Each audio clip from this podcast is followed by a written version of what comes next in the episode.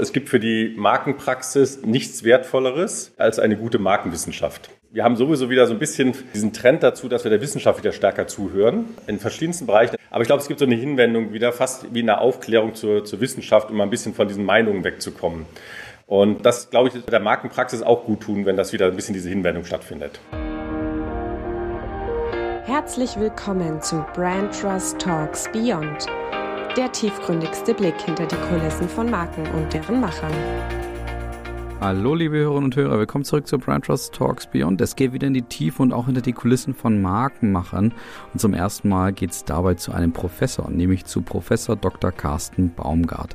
Seines Zeichens unter anderem, kann man schon sagen, Professor für Marketing, insbesondere Markenführung an der HWR in Berlin. Und unter anderem vor allem deswegen, weil Carsten unfassbar umtriebig im Bereich des Marketings und der Markenführung ist. Was er alles in diesem Bereich nämlich macht, erzählt er uns in diesem Podcast. Zu Beginn stellt er uns einer seiner neuesten Initiativen vor, nämlich das Thema Brückenbau Marke, wo er via Instagram noch stärker zwischen Praxis und Wissenschaft vermitteln will.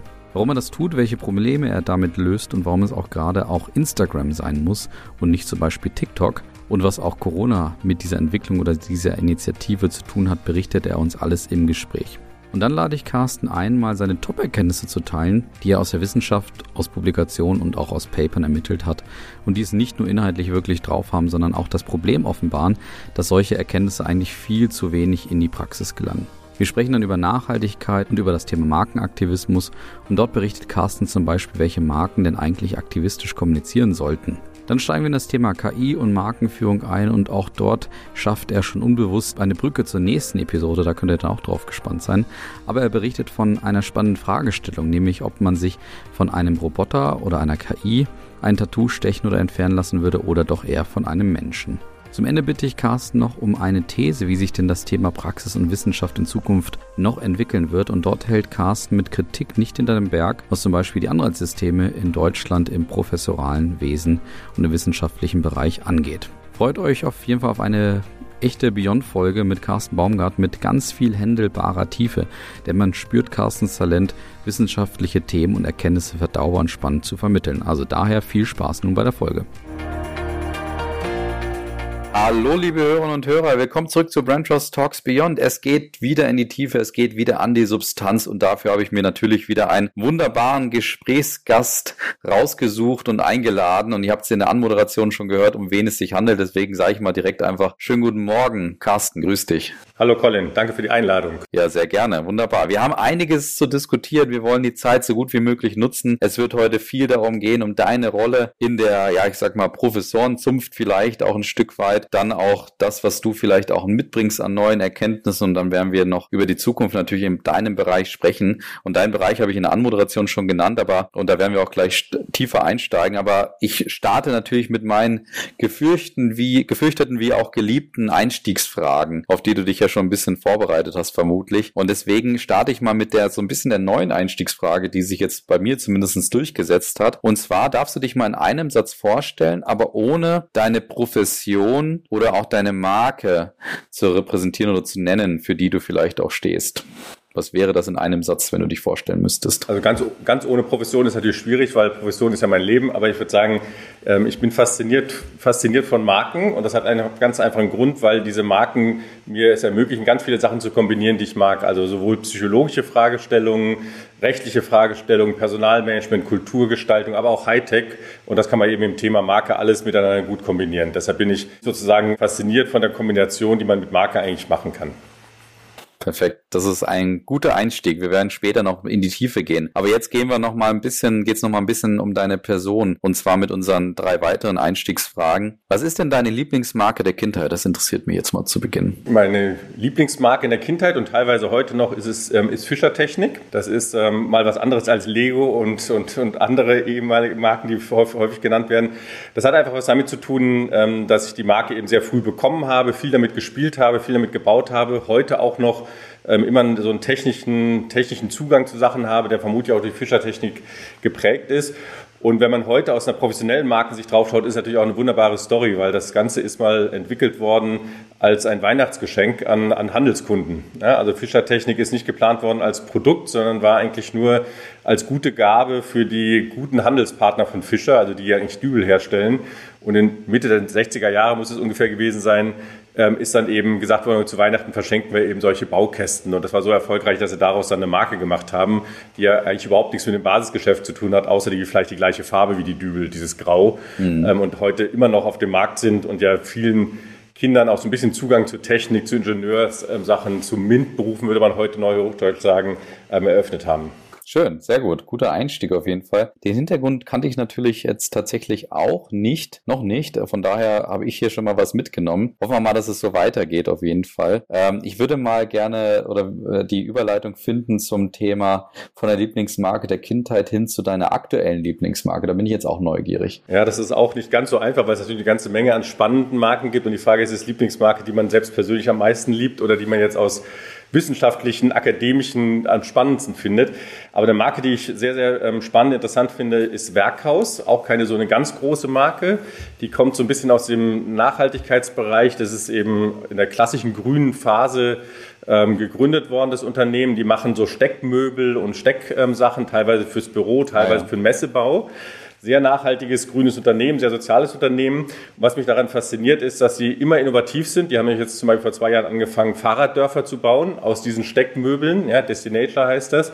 Und das Zweite, was mich daran fasziniert, ist, dass sie neben dieser Innovationskraft eigentlich überhaupt keine Markenführung machen, sondern das kommt tatsächlich aus ihnen heraus. Also das heißt, sie haben keine professionelle Markenführung, keine Markenberatung, aber eben das ist ein starkes Familienunternehmen, die leben das einfach so. Und ähm, das ist manchmal überzeugender als Marke, als wenn man versucht, irgendwie so einen Purpose oben drauf zu setzen oder Nachhaltigkeit mhm. zu machen. So, die haben da überhaupt nicht drüber nachgedacht, die haben auch keine Ausbildung in dem Bereich und trotzdem ist es eben eine wunderbar geführte Marke aus meiner Sicht. Super. Du setzt den Maßstab auf jeden Fall inhaltlich direkt sehr hoch hier, aber das passt natürlich wunderbar zu unserem Beyond-Format. Und jetzt darfst du noch uns verraten, wie du dich denn mit einem Wort beschreiben würdest. Was wäre dein Einwortwert? Ja, das ist, ist schwierig, ähm, weil da muss man ja vieles, aber das macht ja vielleicht auch Marken aus, auch vieles weglassen. Genau. Ähm, ich habe mal darüber nachgedacht und ich habe gesagt, ich finde den Begriff Tüftler eigentlich ganz gut. Ähm, Schön.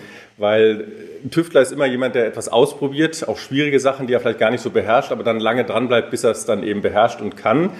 Ähm, und das ist bei mir auch so. Also ich habe ähm, ganz viele Techniken, Technologien, die ich eigentlich gar nicht beherrsche, die ich mir aber dann eben anschaffe und dann eben so lange mit rumspiele. Das ist auch ein ähm, Gegenstand unseres B-Labs, wo ich sage, okay, ich muss die Sachen ausprobieren und tatsächlich können, also Hands-on-Mentalität und nicht so sagen, ich schreibe über etwas und forsche über etwas, was ich vielleicht gar nicht kann, sondern ich muss das tatsächlich wenn ich über KI schreibe, muss ich auch wissen, wie KI funktioniert. Wenn ich über Eye-Tracking schreibe, muss ich auch wissen, wie Eye-Tracking funktioniert. Und wenn ich mhm. ähm, Emotionsmessungen mache über Face Recognition, dann muss ich erstmal wissen, wie es geht und kann eben nicht darüber schreiben. Deshalb finde ich Tüftler einen ganz schönen Begriff dazu, der auch teilweise so ein bisschen nerdig ist, teilweise auch so ein bisschen alleine rumbastelt, bis er es eben ähm, sozusagen die Lösung gefunden hat. Und er will auch etwas produzieren. Also es soll nicht sozusagen auf der abstrakten Ebene bleiben, sondern es soll eine Lösung tatsächlich daraus kommen. Und das beschreibt mich vielleicht ganz gut. Super. Sehr schöner Begriff, finde ich, finde ich sehr gut. Und jetzt hast du dir vielleicht auch schon selber die Überleitung geschaffen hin zu deiner Person. Erzähl uns mal, wer du bist, was du machst und jetzt ohne jegliche Restriktionen und Einschränkungen. Ja, okay. Also ich ähm, fange mal vielleicht ganz früh an. Ich habe ähm, klassisch BWL studiert in Siegen habe dort auch promoviert und habilitiert und dort hat auch so ein bisschen angefangen, vermutlich meine Liebe zur Marke weil nämlich ähm, Siegen, das weiß man vielleicht nicht, ist eine kleine Stadt, aber ist sozusagen im Herzen eigentlich der deutschen Industriebiere. Ja, da sitzt mhm. irgendwie Krombacher im, im, Nebenort und der ehemalige Geschäftsführer war dann auch bei uns Doktorand am Lehrstuhl. Ähm, das heißt, es gab eine starke Bindung zu Bier, Biermarken. Und Biermarken sind eigentlich so ein Paradebeispiel für, für Marken, weil das Produkt ist homogen, es ist ein Commodity-Produkt, insbesondere diese, diese Industriebiere. Und denen gelingt es aber trotzdem durch Marken, Bier irgendwie, dass es eben herb schmeckt oder dass es irgendwie natürliche Assoziationen hat oder was auch immer. Ähm, und das hat mich fasziniert und das hat angefangen eigentlich so meine Liebe zur Marke auch aus einer akademischen Sicht. Hab dann aber schnell festgestellt, dass mich diese Konsumermarken, also Fast Moving Consumer Brands nicht so richtig spannend ähm, oder nicht, nicht bis an mein Lebensende der akademischen Ausbildung weiterbringen weil es halt immer dasselbe ist. Ja, es geht um Verpackung, es geht um Distribution, es geht um Marke, es geht um viel klassische ähm, Werbung, die man eben in den Markt drückt und fand dann eben komplexe Marken viel spannender, also Dachmarkenkonzepte, wie sie beispielsweise im B2B-Bereich ähm, üblich sind oder im Dienstleistungsbereich, weil dort eben Marke viel mehr auch mit Menschen zu tun hat, also mit den Dienstleistungserbringern, mit den Ingenieuren oder Ingenieurinnen, die Produkte entwickeln und dann kann man eben auch Sachen wie zum Beispiel Kultur, Personalmanagement und so weiter in das Thema Marke integrieren. Das fand ich durchaus spannender. Und außerdem ist in den Fällen natürlich auch Marke nicht mehr eine Marketingaufgabe, sondern etwas, was auf einer Top-Management-Ebene angesiedelt ist, weil eben alles mehr oder weniger betroffen ist und habe mich dann eben angefangen, ähm, sehr stark mit B2B-Marken zu beschäftigen, habe dann auch ähm, viel über Kultur und Marken gemacht, also das heißt Kulturinstitutionen wie Museen, Opernhäuser und so weiter, weil auch das ist sehr spannend, weil ähnlich wie im B2B-Bereich die Top-Leute im Kulturbereich finden Marke nicht so spannend die finden ihre Kunst spannend und die Ingenieure finden ihre Innovation spannend oder ihre Technik spannend. Sie sind aber sehr starke Persönlichkeiten und sie bilden halt sehr stark die Marke, ohne dass sie das eigentlich Marke nennen. Und, das, ähm, und gleichzeitig hat man im mhm. Kulturbereich auch noch die, die Herausforderung, dass eben die, die Intendanten, die Museumsdirektorinnen und wer auch immer da ganz oben steht, dauernd ihren Job wechseln und immer kommen sie mit einer neuen Idee, mit einer neuen künstlerischen Idee, was natürlich eigentlich Marke wieder läuft. Deshalb fand ich das sehr, sehr spannend. Und ähm, das ist sozusagen der zweite große Bereich, dass ich mich also mit sehr, sehr breiten Marken dann, dann beschäftigt habe. Und ähm, ein dritter Punkt, den wir jetzt seit ja, mittlerweile auch fünf, fünf Jahren machen, ist, dass wir uns, ähm, wir haben so ein kleines B-Lab hier aufgebaut. In Berlin braucht man das, glaube ich, auch, ein B-Lab ähm, an der Hochschule. Und dort ist es wie so ein Spielplatz, wo wir alles erforschen, was irgendwie neu ist. Also neue Technologien, sowohl aus dem Managementbereich, also beispielsweise haben wir ähm, vor kurzem diesen Google Sprint, den ja die meisten vielleicht kennen, so aus dem agilen Management, den haben wir übertragen ja. auf die Markenpositionierungsentwicklung, weil nämlich Google hat auch mal ein Paper geschrieben, die sagen, okay, in drei Stunden eine Markenpositionierung entwickeln. Das ist natürlich für Berater eine, eine Katastrophe, weil dann das Geschäftsmodell ein bisschen kleiner wird. Und wir haben das ausprobiert, haben gesagt, klappt so nicht. Ne? Also wir haben auch viel ähm, Positionierungsarbeit in der Praxis gemacht und haben das dann ausprobiert, das hat so nicht funktioniert, haben es aber weiterentwickelt und sagen, okay, man kriegt so eine 80% Positionierung hin. Das ist zum Beispiel für Startups ähm, durchaus interessant oder auch für Institutionen, dass sie sagen, okay, wir kriegen gemeinsam in einem Workshop-Format in drei Stunden eine grundsätzliche Positionierung hin. Also das solche Technologien, aber eben auch so Hightech-Sachen. Also weiß ich, ähm, Emotionsmessung über Gesichtserkennung. Da interessiert mich dann eben, ich muss erstmal verstehen, wie es funktioniert. Das zweite ist, misst es denn eigentlich auch Emotionen, die schwach sind? Weil ich im Marketing normalerweise ja nicht irgendwie Angst oder Freude im, im Extremfall habe, sondern ein leichtes Schmunzeln vielleicht bei einer Kampagne habe. Also die Frage, wie, wie gut misst es eigentlich in diesen Bereichen? Dann kann ich sozusagen auch für Forschung einsetzen, wenn ich es verstanden habe. Und dann kann ich auch mal über ethische Regeln oder ethische Grenzen nachdenken. Aber ich muss erstmal verstehen, was überhaupt möglich ist. Also, weil heute kann man sein Handy mit dem Gesicht ähm, ähm, öffnen, also mit der Gesichtserkennung eröffnen. Dabei kann man auch gleichzeitig sozusagen die Emotionen messen. Und weiter gedacht kann man natürlich dann darauf aufbauend auch Werbung ausspielen. So, und die Frage ist, funktioniert das? Wie funktioniert das? Und wenn das funktioniert, muss man das eigentlich ethisch, rechtlich vielleicht auch irgendwann beschränken. Oder das neueste Spielzeug, in Anführungsstrichen, was wir jetzt seit letztem Jahr haben, ist, dass wir so einen humanoiden Roboter rumlaufen haben, um da eben auch zu verstehen, ist er denn als Markenkontaktpunkt einsetzbar oder das ist eigentlich nur so ein Gimmick. Ja? Und Voll. wenn man über Markenkontaktpunkte nachdenkt, dann geht es eben darum, kann man den eigentlich markenspezifisch gestalten. Mhm. Also kann man die Stimme beispielsweise markenspezifisch gestalten, muss man den jetzt irgendwie anziehen mit einer Uniform, dass er sozusagen aussieht, wie, welche Textbausteine muss er verwenden, ähm, etc. Und das ist sozusagen, ähm, das bezeichnen wir als B-Lab, wo wir im Prinzip solche Sachen ausprobieren, ne? wo wir sagen, okay, was wir ausprobieren. So, Abschließend dazu vielleicht ganz knapp, ähm, dass man ein paar Fakten hat. Ich bin jetzt seit elf Jahren hier in Berlin an der Hochschule für Wirtschaft und Recht Berlin, bin Professor für Markenführung und ähm, ja, lehre natürlich in dem Bereich sehr stark und ähm, meine, meine Forschung beschäftigt sich halt, wie gesagt, immer mit Marke, aber in sehr, sehr unterschiedlichen Kontexten von den Branchen, aber eben auch Fragestellungen aus der Unternehmenssicht oder auch aus einer Nachfrage oder aus einer Stakeholder-Sicht, wenn es zum Beispiel um Co-Creation geht. Super, vielen Dank für den, für den Einstieg und die Vorstellung. Ich bin, also ich kenne dich natürlich auch schon jetzt länger, aber nochmal so in den Radar gekommen bist du, ich würde sagen, wahrscheinlich so vor knapp einem Jahr schätzungsweise. Willst du unseren Hörern und Hörern mal vielleicht auch verraten, was du noch vor einem Jahr noch zusätzliches, sage ich mal, aufgebaut hast und geschaffen hast? Ja, vor ein bisschen mehr als einem Jahr hatten wir alle eine Herausforderung, die nannte sich Corona. Und es war in den Hochschulen eine echte Herausforderung, weil wir von heute auf morgen umstellen mussten. Ähm, wir hatten keine Technik zu Hause rumstehen, die dafür geeignet war. Wir hatten keinen rechtlichen Rahmen, das heißt, wir wussten gar nicht, was wir machen dürfen und sollen. Das ist bis heute nicht so richtig geklärt. Ähm, es gab dann Anforderungen der Hochschule, die gesagt haben, ihr müsst zum Beispiel alles asynchron machen. Das heißt, wir haben zu Hause gestanden und unendlich viele Videos für die Studenten aufgenommen. Hat sich aber herausgestellt, dass das völlig sinnlos ist, weil das 10 Prozent, 20 Prozent der Studenten gucken sich das an, die anderen schaffen es halt nicht, sozusagen sich diese mhm. Selbstdisziplin hinzubekommen. Und das war aber ziemlich frustrierend, weil man zu Hause gesessen hat, ähm, wie wir alle, und dann eben immer nur produziert hat, also nichts wirklich neu gedacht hat, nichts Kreatives machen konnte. Ich konnte auch nicht mein B-Lab, mein Team war auch zu Hause. Und dann habe ich gesagt, ich brauche irgendwie so ein Kreativprojekt. Also ich brauche irgendetwas, wo ich mal ein bisschen, bisschen kreativ denken kann. Das war sozusagen im März, ähm, April, als dieser erste, diese erste Lockdown-Phase war. Und dann gibt es ein Thema, was mich schon seit Jahren umtreibt und was ich auch in verschiedenen Kontexten schon oder in verschiedenen Formen ausgetüffelt habe und ausprobiert habe nämlich den Bereich, ähm, wie kriegt man eigentlich Markenwissenschaft wieder näher an die Markenpraxis ran? Also wie kriegt man eigentlich dieses viele Wissen, was ähm, in der Regel mit Steuergeldern sogar bezahlt wird, produziert wird?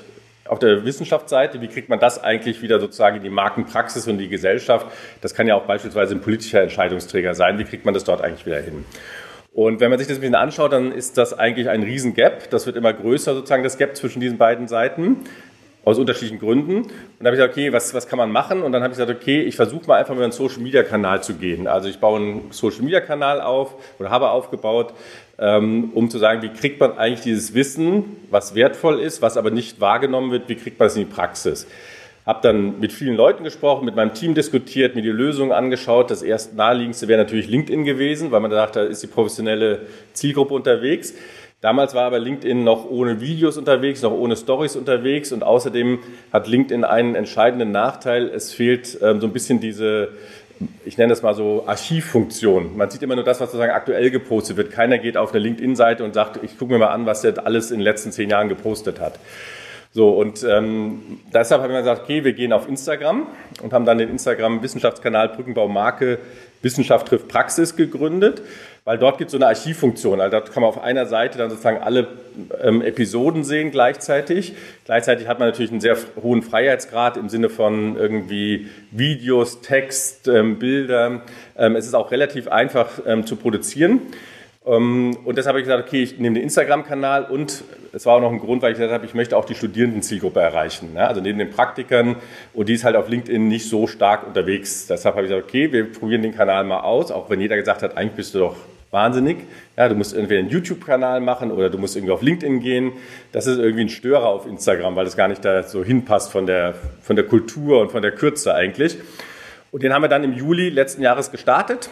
Ähm, ganz, ganz klein. Wir hatten am Anfang nur ähm, so zwei, zwei Kategorien. Die einen hatten wir ähm, Klassiker genannt. Das sind so Paper, also Journal Papers, die, die man gelesen haben sollte. Also das sind so aus den letzten 30 Jahren ähm, Sachen. Wir haben eine kleine Befragung gemacht bei Wissenschaftlern weltweit und haben gefragt, was sind aus ihrer Sicht die wichtigsten Paper, also nicht nur nach Zitationen geguckt, sondern was ist sozusagen für ihre eigene Forschung, für die eigenen Ideen die wichtigsten Paper gewesen und die stellen wir dann nach und nach vor in so ungefähr fünf bis zehn Minuten Videos, die aber im Prinzip neben der Stimme dann insbesondere nicht, nicht mein Gesicht haben, sondern neben der, neben der Stimme hört, sieht man insbesondere Grafiken, ja, die das ein bisschen ähm, visualisieren sollen. Und das zweite, die zweite Kategorie war Newcomer. Das sind eben einfach Paper, ähm, die gerade erschienen sind, die in den letzten drei Jahren erschienen sind, die eben auch nicht unbedingt häufig zitiert wurden, aber die aus meiner Sicht eben entweder in Top Journals erschienen sind oder spannend sind, interessant sind für die Praxis.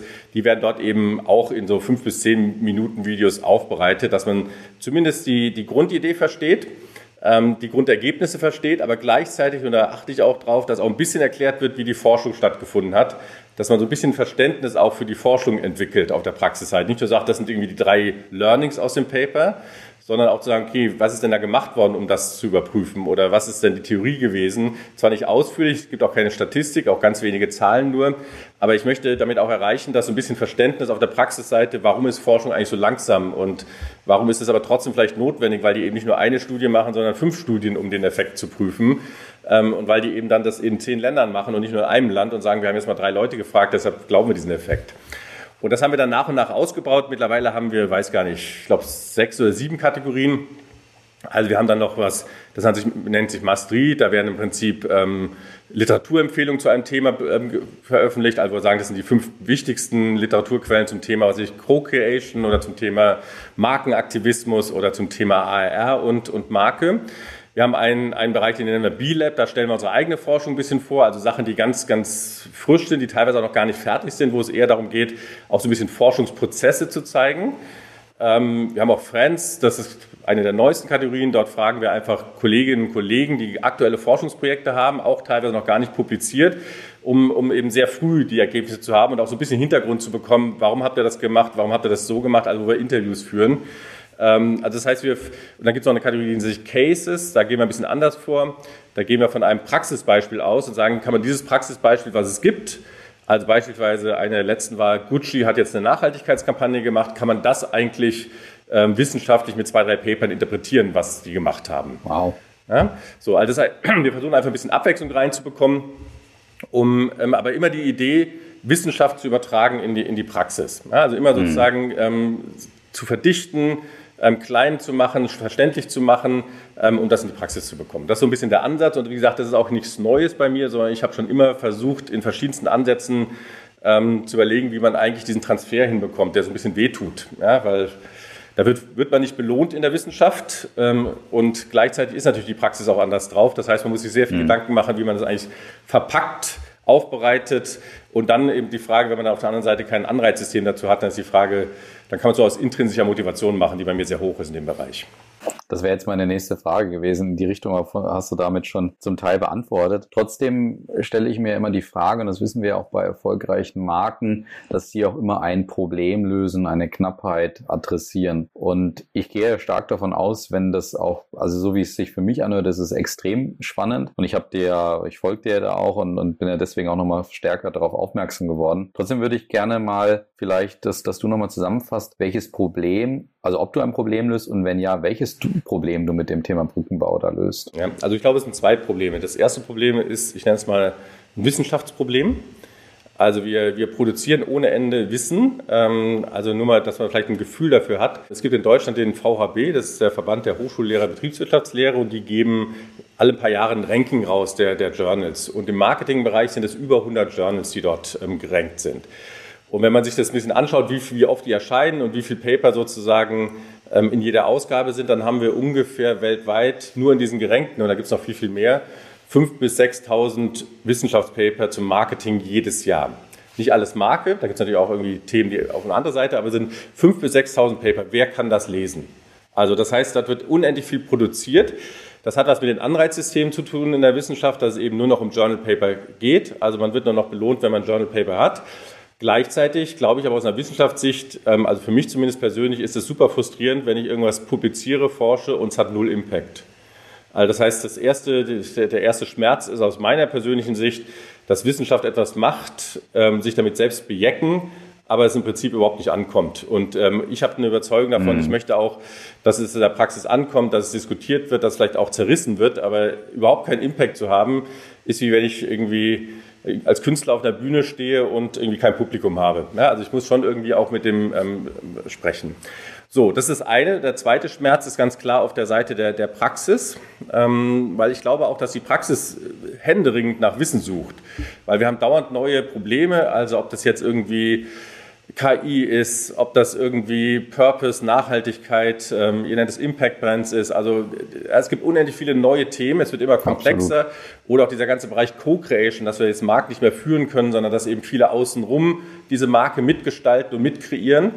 Ähm, das heißt, die Praxis ist auf der Suche, sie hat aber keine Chance, das zu verarbeiten. Ja, und sie will es auch gar nicht. Also wir haben zum Beispiel auch mal so eine kleine Befragung gemacht und haben mal gefragt, ob diese Journals, das sozusagen das Hauptoutlet der Wissenschaftler ist, ob die überhaupt bekannt sind. Und äh, bei einer gestützten Bekanntheit kamen die Top-Journals in dieser Gruppe der Praktiker so noch nicht mal auf 20 Prozent.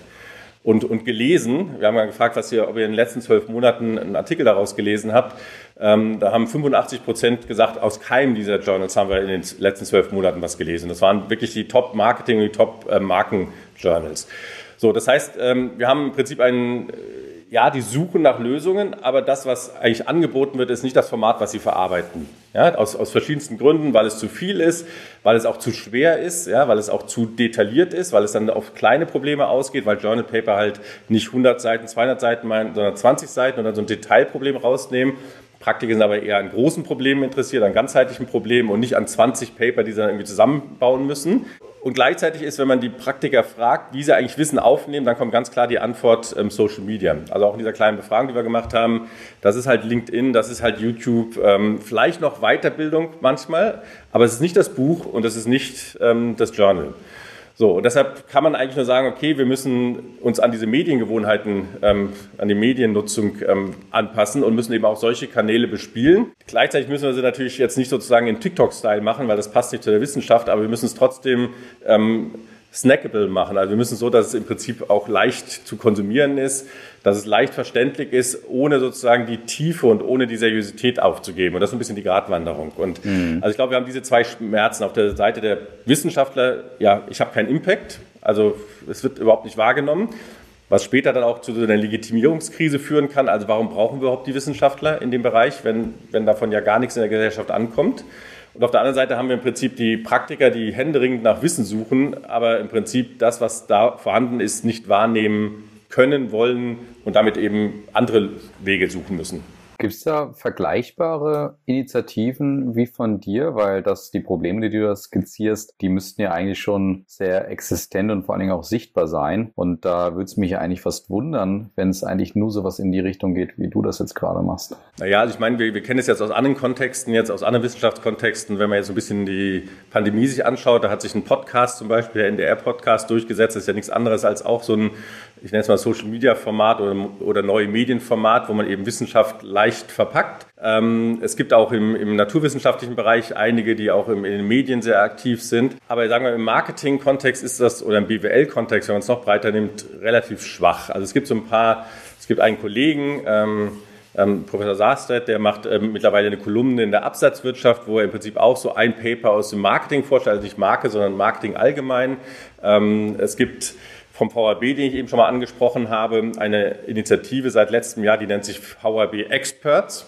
Ähm, da geht es darum, dass man beobachtet hat, dass im Prinzip in den ganzen Medien ähm, Wissenschaftler aus dem BWL-Bereich und damit eben auch aus dem Marketing- und Markenbereich nicht auftauchen. Das heißt, abends auf der Couch am Sonntagabend in der Talkshow, da sitzt ein Volkswirt oder sitzt eine Soziologin, aber keine BWL, also keine ähm, so, dann haben sie gesagt, okay, das müssen wir irgendwie ändern. Das heißt, wir müssen unsere BWL-Professoren ähm, auch ein bisschen fit machen. Das heißt, da geht es um, um Sichtbarkeit, geht auch um Schulung, Medientraining, die Frage, wie man eine PR-Mitteilung schreibt, etc. Also es gibt so erste zarte Pflänzchen, die das auch, auch versuchen.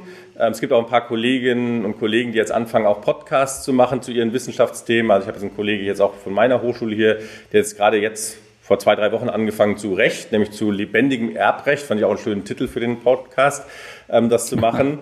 Ähm, also das heißt, es gibt schon so ein paar, die es auch versuchen, aber ganz ehrlich, es gibt nicht viel und da muss ich auch ganz ehrlich sagen, das ist natürlich auch eigentlich nicht vorgesehen, weil das ist in unserem Anreizsystem nicht vorgesehen. Wir werden dafür nicht mhm. sozusagen bezahlt oder kriegen dafür irgendwie eine Lehrdeputatsentlastung und es kostet halt unendlich viel Zeit, wenn man es ernst macht. Klar. Ja, und das ist halt sozusagen die, wenn das Anreizsystem nicht zu dem passt, was man eigentlich macht, dann ist es nur sozusagen intrinsisch oder sagt, ich, ich bin davon überzeugt, dass ich das machen muss. Aber es ist eben nicht das, was, was, was zählt. Ich würde gerne gleich ein bisschen mal einsteigen, vielleicht in die Materie, dass wir mal ein bisschen deine Erkenntnisse anzapfen der letzten Monate, ähm, wo du jetzt insbesondere im Bereich Brückenbau dort auch aktiv warst. Aber bevor wir dazu kommen, hätte ich noch eine Frage und zwar, wie waren denn die Reaktionen eben aus diesen zwei Bereichen? Auf der einen Seite Praxis und auf der anderen Seite Wissenschaft. Mich, also aus der Praxis kann ich es mir fast schon ein bisschen vorstellen, aber gerade aus der Wissenschaft interessiert es mich mal, wurde das begrüßt oder wurde das sogar fast ein bisschen stigmatisiert, dass man dann sagt, okay, ja, der Baumgart macht ja wieder sein Zeugs irgendwie und ähm, lässt uns andere irgendwie schlecht im, im schlechten Lichte da darstellen? Oder also wurde das teilweise auch kritisch aufgefasst? Gib uns mal einen Einblick in die beiden Seiten. Ja, also die, die Reaktion aus der Wissenschaft ist, ich nenne es mal vorsichtig, fast null. Okay. Also ja, das, das liegt auch einfach daran, ähm, dass einfach die, die meisten Wissenschaftler ähm, eigentlich diese Kanäle überhaupt nicht nutzen und das dadurch gar nicht auch mitbekommen. Ja, also das, ähm, wenn man jetzt mal LinkedIn zum Beispiel sich anschaut, den wir sozusagen als parallelen Kanal verwenden, um auch den Kanal bekannt zu machen, da findet man relativ wenige ähm, Marketing-Kolleginnen und Kollegen, die da wirklich aktiv sind.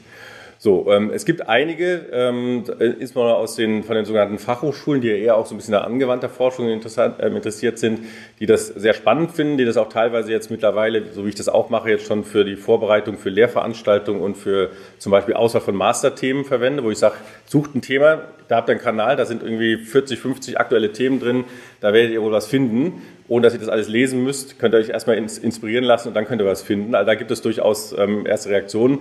Aber ich nenne es mal die Hardcore-Wissenschaftler, die, die kennen nur ihre Journal-Publikation, die nehmen das, die Welt außenrum gar nicht mehr wahr zum großen Teil.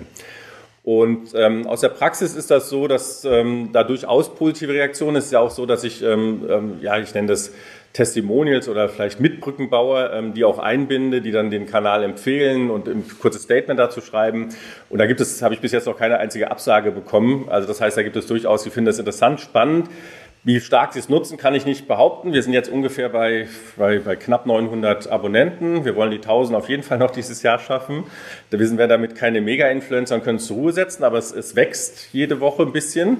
Und ähm, wir haben auch so, dass wir jede, jede Episode wird, hat ungefähr 500, 600 Views. Also das heißt, das ist auch okay. Ähm, ist immer noch nicht ganz groß, aber es wächst kontinuierlich langsam. Also es geht nicht zurück. Ja, wenn man ja nichts machen wird, wird es ja langsam dann wieder zurückgehen. Das heißt, wir werden uns nach und nach ähm, damit irgendwie verbreitern. Jetzt haben wir, wie gesagt, das auch noch verbreitert in die, in die Printversion. Ja, das heißt, wir, man kann es jetzt auch in der, in der Zeitschrift Markenartikel, werden wir die besten Episoden nochmal kurz aufbereiten in der schriftlichen Form, wo wir dann den Markenverband insbesondere erreichen oder die Mitglieder des Markenverbandes, also eher in die mittlere und hohe Management-Ebene kommen. Also das heißt, es entwickelt sich positiv. Aus der Praxis kriege ich eigentlich nur positives Feedback. Ähm, aber ich kann natürlich nicht behaupten, wie viele jetzt tatsächlich ähm, sich das angeschaut haben und ähm, verarbeitet haben. Aber in der, in der Wissenschaft ist ganz klar eher so dieser ähm, keine Reaktion aus, von den Hardcore-Wissenschaftlern, weil sie es einfach gar nicht wahrnehmen. Ähm, die sind dann ganz überrascht, wenn ich sie anschreibe und sage, ich habe gerade über euer Paper eine Episode gemacht. Dann, ja, und dann haben die vielleicht ein Paper geschrieben über zum Beispiel, was ich Instagram. Und dann sage ich, okay, ich habe es gerade auf Instagram publiziert. Dann schreiben sie, sie waren noch nie auf Instagram. Ja, und dann, dann frage ich mich, wie habt ihr denn geforscht über das Thema, wenn ihr es noch nie gemacht habt? Ja, wir haben dann Studenten gehabt, der das jetzt irgendwie gemacht hat. Also das wird überhaupt nicht wahrgenommen, weil das einfach ähm, das ist nicht ihre Welt. Ja, für die meisten. Es gibt ein paar Ausnahmen, aber für die meisten ist es eben nicht ihre Welt. Praxis funktioniert, ähm, glaube ich, deutlich besser. Ähm, da ist auch natürlich sozusagen, die, die Berater sind dann noch aktiver als die, sagen wir mal, Managerinnen und Manager, weil die einfach stärker noch suchen und sagen, ist eine neue Idee drin, wo wir irgendwie auch uns weiterbilden können. Ähm, deshalb habe ich auch jetzt bei den Testimonials zum großen Teil auch Berater mit drin. Ja, das ist einfach noch eine, dass sie die, die Nähe vielleicht noch größer, weil die auch ganz mhm. häufig ja diese das ist ja fast ihr Beruf, diese Brückenbau zu machen. Ja? Also sozusagen die Wissenschaft zu sehen, zu übersetzen und damit auch mit dieser Übersetzung auch Geld verdienen. Mhm. Sehr gut. Ja, auf jeden Fall sehr spannend und sehr nachvollziehbar, äh, wenngleich ich erwartet hätte, dass das Thema Wissenschaft dann doch ein bisschen da eine Aufmerksamkeit für hatte. Ich meine, du hast ja auch ein paar äh, Testimonials aus deinem Bereich, also aus der Wissenschaft, aus dem Professorenbereich ja auch äh, da gewinnen können. Aber gut, lassen wir das mal ähm, so stehen. Bevor wir jetzt einsteigen, gegebenenfalls in die Tiefe, in die Materie und deine Top-Erkenntnisse aus dem letzten Jahr, würde ich noch eine Frage einspielen, nämlich von deinem Vorgänger, von André Steins von der Tagesschau, der auch eine Tagesschau-spezifische Frage für dich hat. Was war die letzte gute Nachricht, die dich erreicht hat? Ja, meine letzte gute Nachricht ist ähm, eine Nachricht, die jetzt eigentlich fast kommt, nämlich dass Homeoffice-Pflicht wieder abgeschafft wird. Bei uns war das aber ein bisschen früher. Ich bin nicht gegen Homeoffice oder für Homeoffice, sondern ich, ich liebe es, flexibel zu arbeiten. Und es war halt bei uns so, dass wir monatelang überhaupt nicht hier arbeiten durften und dann wurde es sozusagen wieder freigegeben, dass wir unter Hygieneregeln hier arbeiten durften, alleine arbeiten durften und ich damit eine höhere Flexibilität. Dann kann ich eben im Park arbeiten, ich kann im Büro arbeiten, ich kann in meinem Lab arbeiten, ich kann zu Hause arbeiten das war für mich tatsächlich wieder so ein bisschen Freiheit und ein bisschen Entwicklung in dieser ganzen ja, sehr dunklen ähm, Corona-Zeit auch. Hm. Sehr gut, okay, wunderbar. Dann lass uns jetzt mal, wie angekündigt, in die Materie einsteigen. Mich würde mal interessieren, Du hast jetzt gesagt, ungefähr, also Juli habt ihr den Kanal auch eröffnet und da hast du natürlich jetzt nochmal sehr verdichtet, auch aufgrund dessen wahrscheinlich nochmal stärker auch bis in, in gewisse Themen eingestiegen und hast wahrscheinlich auch nach Themen gesucht, die jetzt ja auch gerade da spannend sein könnten, um diesen Brückenbau auch herzustellen. Was waren da so deine Top vielleicht drei bis fünf Themen, die du da in den letzten zwölf Monaten insbesondere bearbeitet hast? Ja, also das Interessante ist vorweg noch, ähm, bei mir führt es auch dazu, dass ich mich mit Marke wieder viel breiter beschäftigt habe. Interessant. Ja, weil wir das Problem haben, dass wir ähm, selbst auch sehr eng denken. Das heißt, wenn wir jetzt irgendwie ein Forschungsproblem haben, denken wir nur über Studien, Paper nach, die in dieses Forschungsgebiet genau fallen.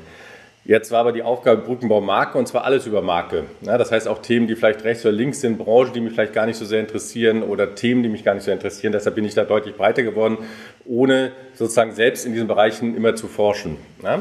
So, deshalb ist es ähm, wirklich so, ein, ich glaube, eine ganz gute Übersicht über das, was im Augenblick auch in der Forschung aktuell ist. Und ich habe mal so drei bis vier Themen, die, die jetzt so ein bisschen schwerpunktmäßig immer mal wieder kamen. Das eine ist ähm, so ein bisschen KI, Hightech und Marke. Da gibt es eine ganze Menge und zwar aus, aus unterschiedlichen Richtungen. Also die Frage, kann man KI einsetzen, um zum Beispiel Markenforschung zu betreiben?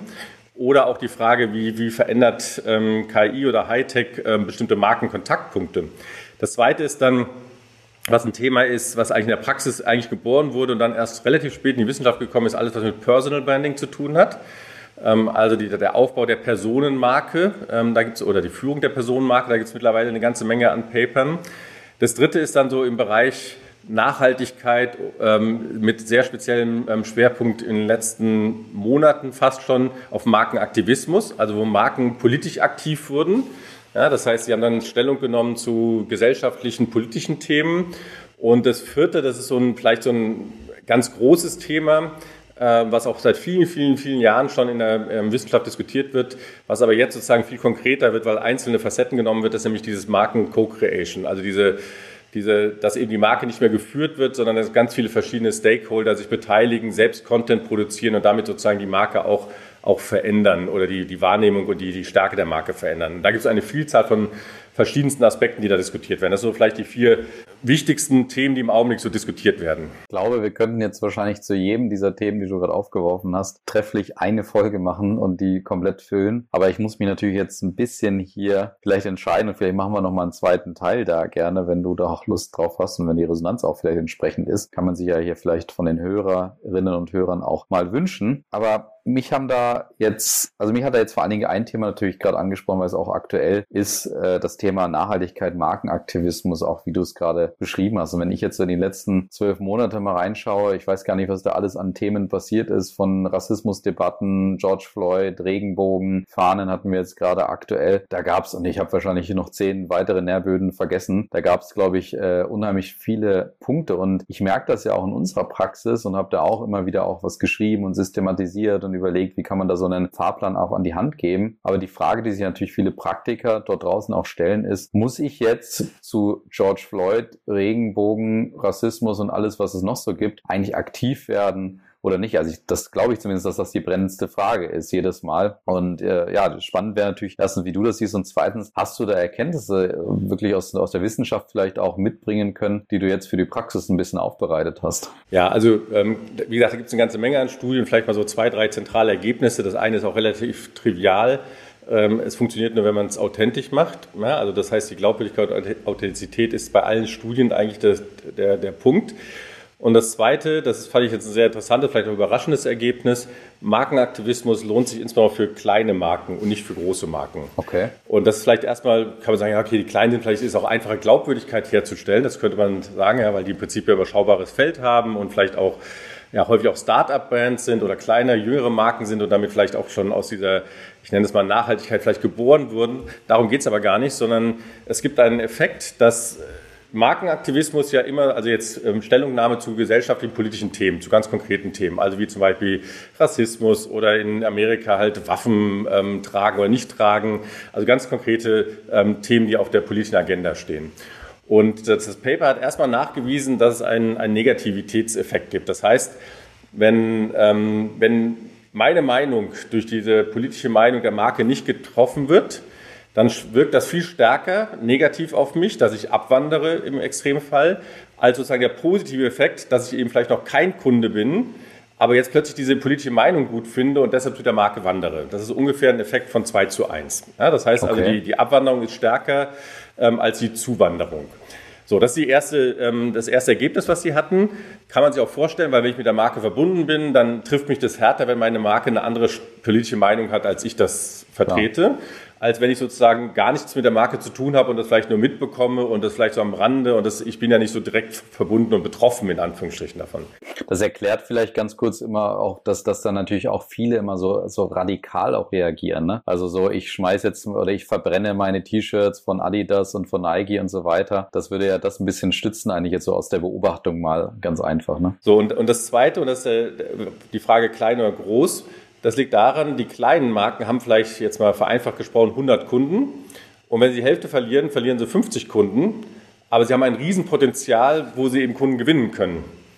Ja, also was weiß ich, sie haben Millionen von Kunden. Da sind, ist zwar das Verhältnis so 2 zu 1, also nicht, nicht jeder, der die politische Meinung gut findet, kommt dann zu der Marke. Aber wenn es auch nur ein paar sind, sind es auf jeden Fall mehr als die paar Abgewanderten. Und große Marken haben halt einfach viel mehr zu verlieren. Ja, das heißt, wenn mhm. die 50 Prozent verlieren, dann werden sie nicht 50 Prozent von dem freien Markt sozusagen gewinnen. Ja, und deshalb, ähm, das haben sie dann in vielen Studien nachgewiesen für alle möglichen politischen Themen, ähm, haben sie gezeigt, dass immer wieder dieser Effekt steht. Also die kleinen Marken wenn es glaubwürdig gemacht wird, äh, profitieren davon und die großen Marken verlieren. Mhm. Und deshalb ist es, heißt es nicht, dass große Marken das überhaupt nicht machen dürfen, weil für die ist es noch viel, viel kritischer, ja, sich damit auseinanderzusetzen, ähm, also zu fragen, ob man jetzt politisch aktiv ist oder politisch neutral agieren möchte. Ja, das ist für kleine Marken erstens Glaubwürdigkeit ist besser herzustellen und zweitens ist natürlich auch ähm, sozusagen dieser Mengeneffekt, ähm, ja, wie gesagt, sehr, sehr stabil. Ja, das ist mal sowas im Markenaktivismusbereich, was ähm, so zwei zentrale Ergebnisse sind. Sehr gut. Das ist, glaube ich, schon mal extrem spannend. Im Optimalfall ist es natürlich so, dass wenn man jetzt deine, deine Regel Nummer eins da betrachtet, das Thema Authentizität und Glaubwürdigkeit, dann ist es natürlich so, wenn die Marken das von, von vornherein praktisch auch gemacht haben, dass es natürlich vielleicht im Optimalfall weniger als ein Bruch dasteht, wenn du jetzt auf einmal von, von äh, keine Ahnung, jetzt überhaupt gar keine Diversität hin zu Regenbogen, dann ist es natürlich so, wenn du die Marken, wenn du diese Kunden eher, eher aus einer anderen Zeit gebunden hast, dass sie das dann als Bruch, als Überraschung wahrnehmen und dann abfahren wahrscheinlich. Also das heißt, die Authentizität ist da wahrscheinlich gerade der Schlüssel.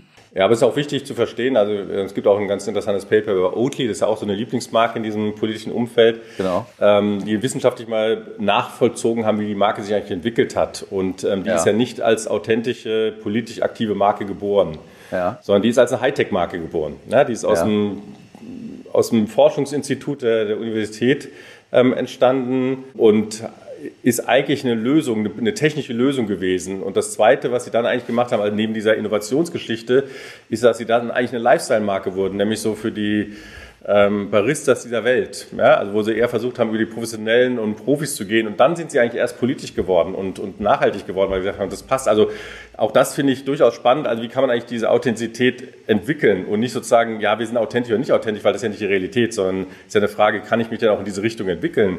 Und die haben nämlich dann angefangen, erstmal Nachhaltigkeit zu machen. Die haben stark die Verpackung genutzt als, als, als Träger für ihre Informationen.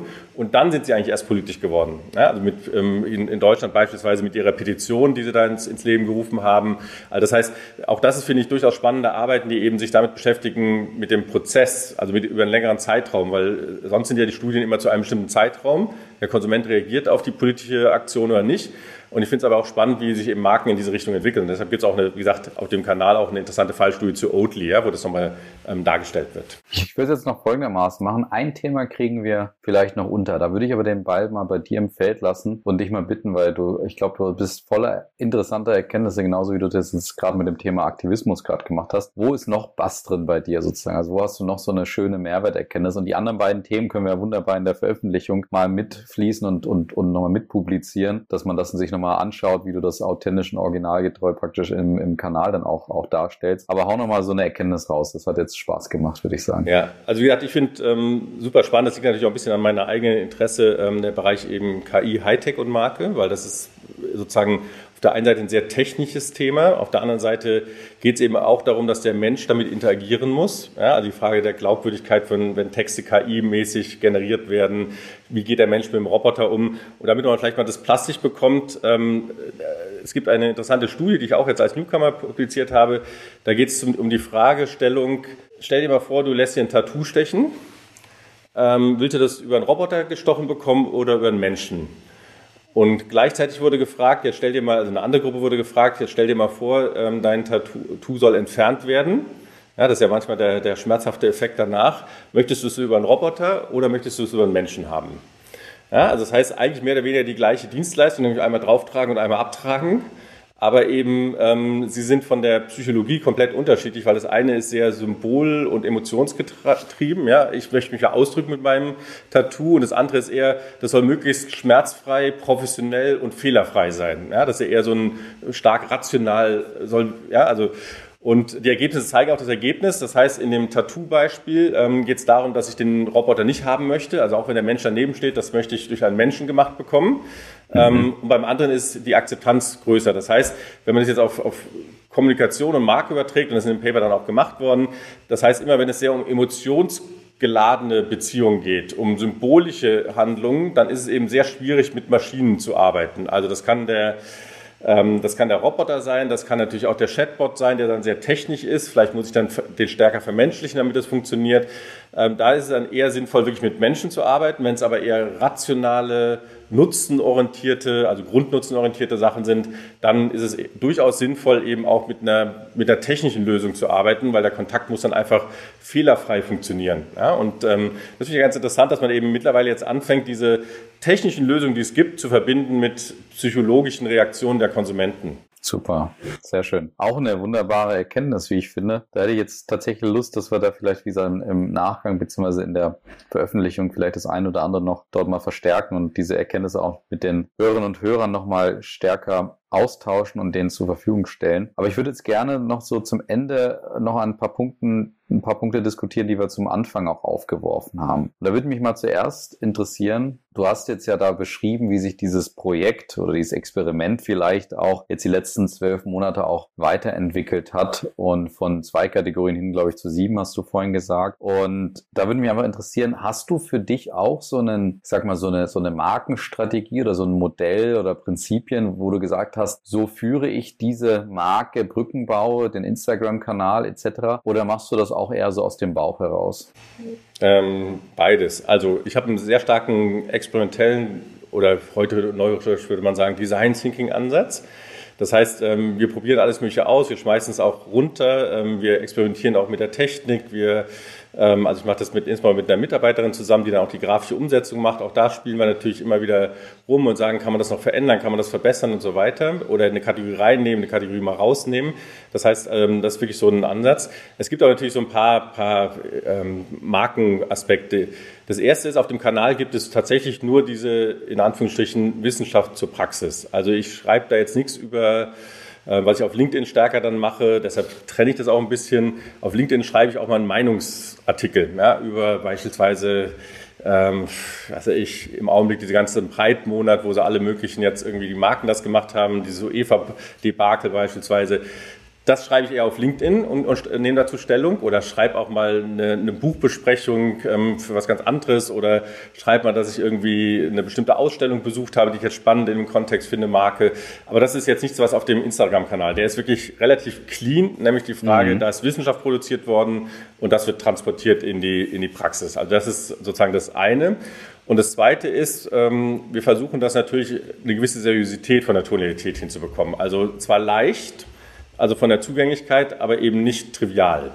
Ja, also wir versuchen schon, dass wir sagen, okay, da muss eben auch mal, ähm, man muss sich eben fünf bis zehn Minuten Zeit nehmen und nicht nur drei Minuten. Man könnte ja auch sagen, okay, ich mache das in einer Minute, sage ich, die, die drei Erkenntnisse sind das, das und das. Das, man muss sich aber schon ein bisschen darauf einlassen. Ähm, gleichzeitig eben auch, dass man, hatte ich vorhin schon mal gesagt, ein bisschen den Prozess versteht, wie der Forscher oder das Forscherteam vorgegangen ist. Ähm, das heißt, diese Seriosität ähm, spielt, da, spielt da eine Rolle. Aber ganz klar, es ist ein Experimentieren, weil erstens bin ich kein Instagram Mensch. Das heißt, das muss ich auch erstmal lernen und lerne es jeden Tag noch neu, was man da alles machen kann. Ähm, zweitens äh, experimentieren wir mit Kategorien, mit, ähm, mit Darstellungsformaten. Wir haben natürlich am Anfang unendlich viel auch mit die Frage, wann wir es posten. Ja, irgendwie morgens, abends, mittags, welche Tage. Ähm, also da gibt es ja alle möglichen Empfehlungen. Aber das muss man dann selbst, glaube ich, auch fürs Publikum ausprobieren, weil wir, ich glaube, wir haben das älteste Instagram-Publikum aller Kanäle, die auf Instagram sind, im Durchschnitt zu anderen. All das muss man dann ausprobieren und das ist eben so eine Trial-and-Error-Kultur, die wir da auch haben.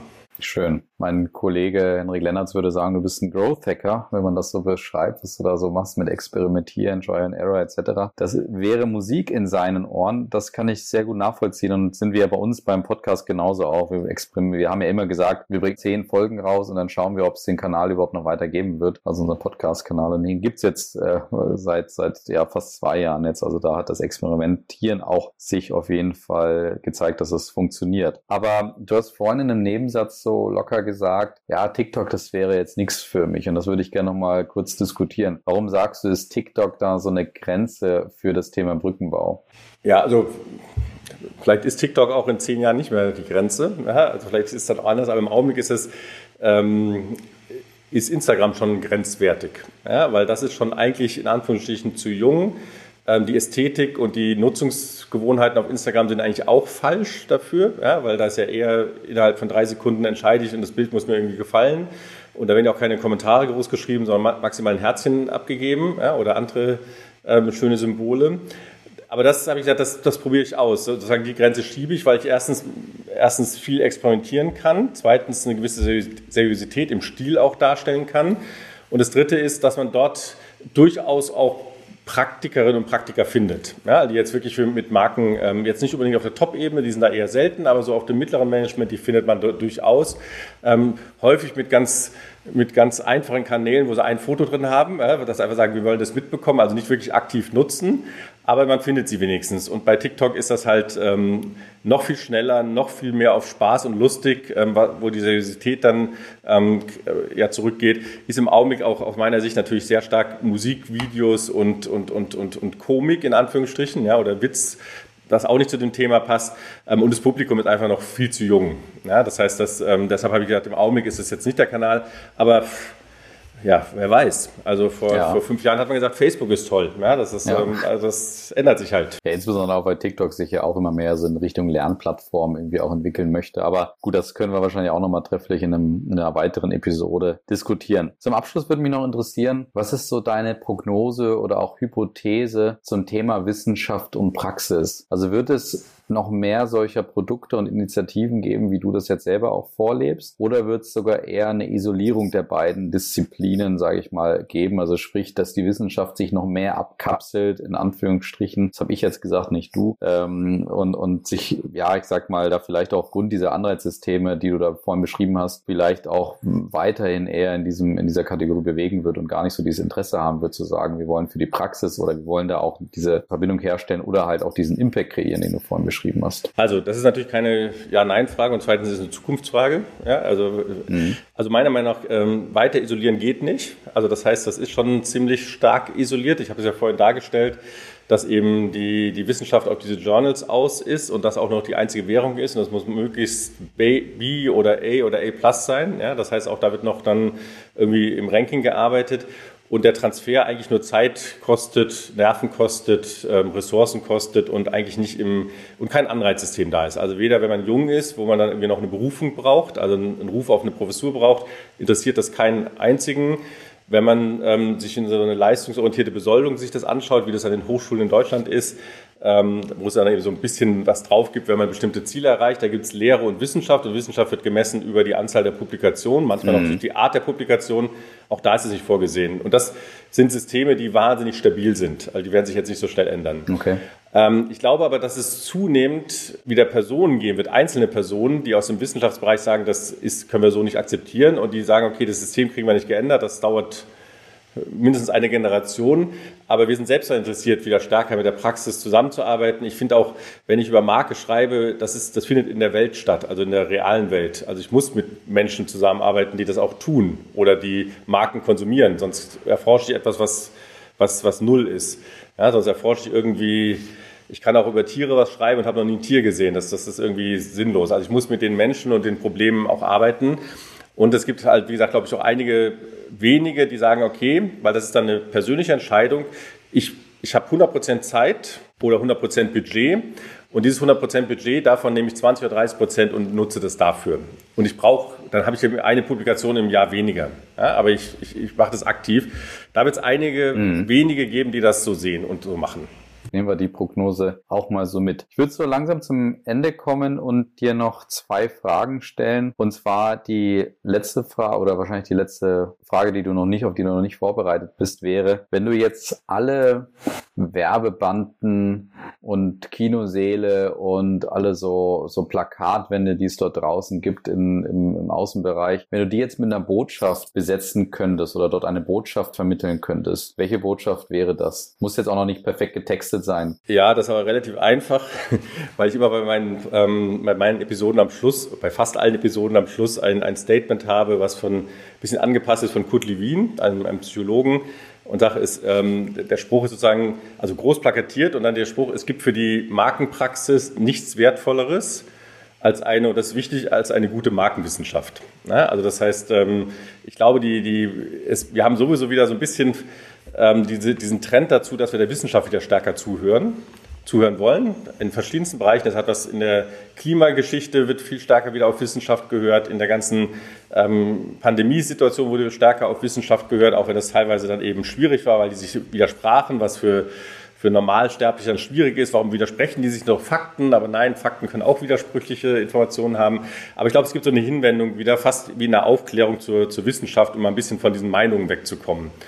Und ähm, das, glaube ich, würde der, Markenwissenschaft, äh, der Markenpraxis auch gut tun, wenn das wieder ein bisschen diese Hinwendung stattfindet. Das kann ich gut nachvollziehen aus meiner eigenen Realität letztendlich. Also äh, da, da, dem würde ich definitiv zustimmen und bin gespannt auch, wie sich das da weiterentwickelt. Die letzte Frage ist ja die Frage, äh, welche Frage du denn gerne weitergeben würdest an den oder die nächste hier. Ja, ich kann natürlich jetzt kein Top-Wissenschaftsthema weitergeben, weil das die Frage, wer kommt.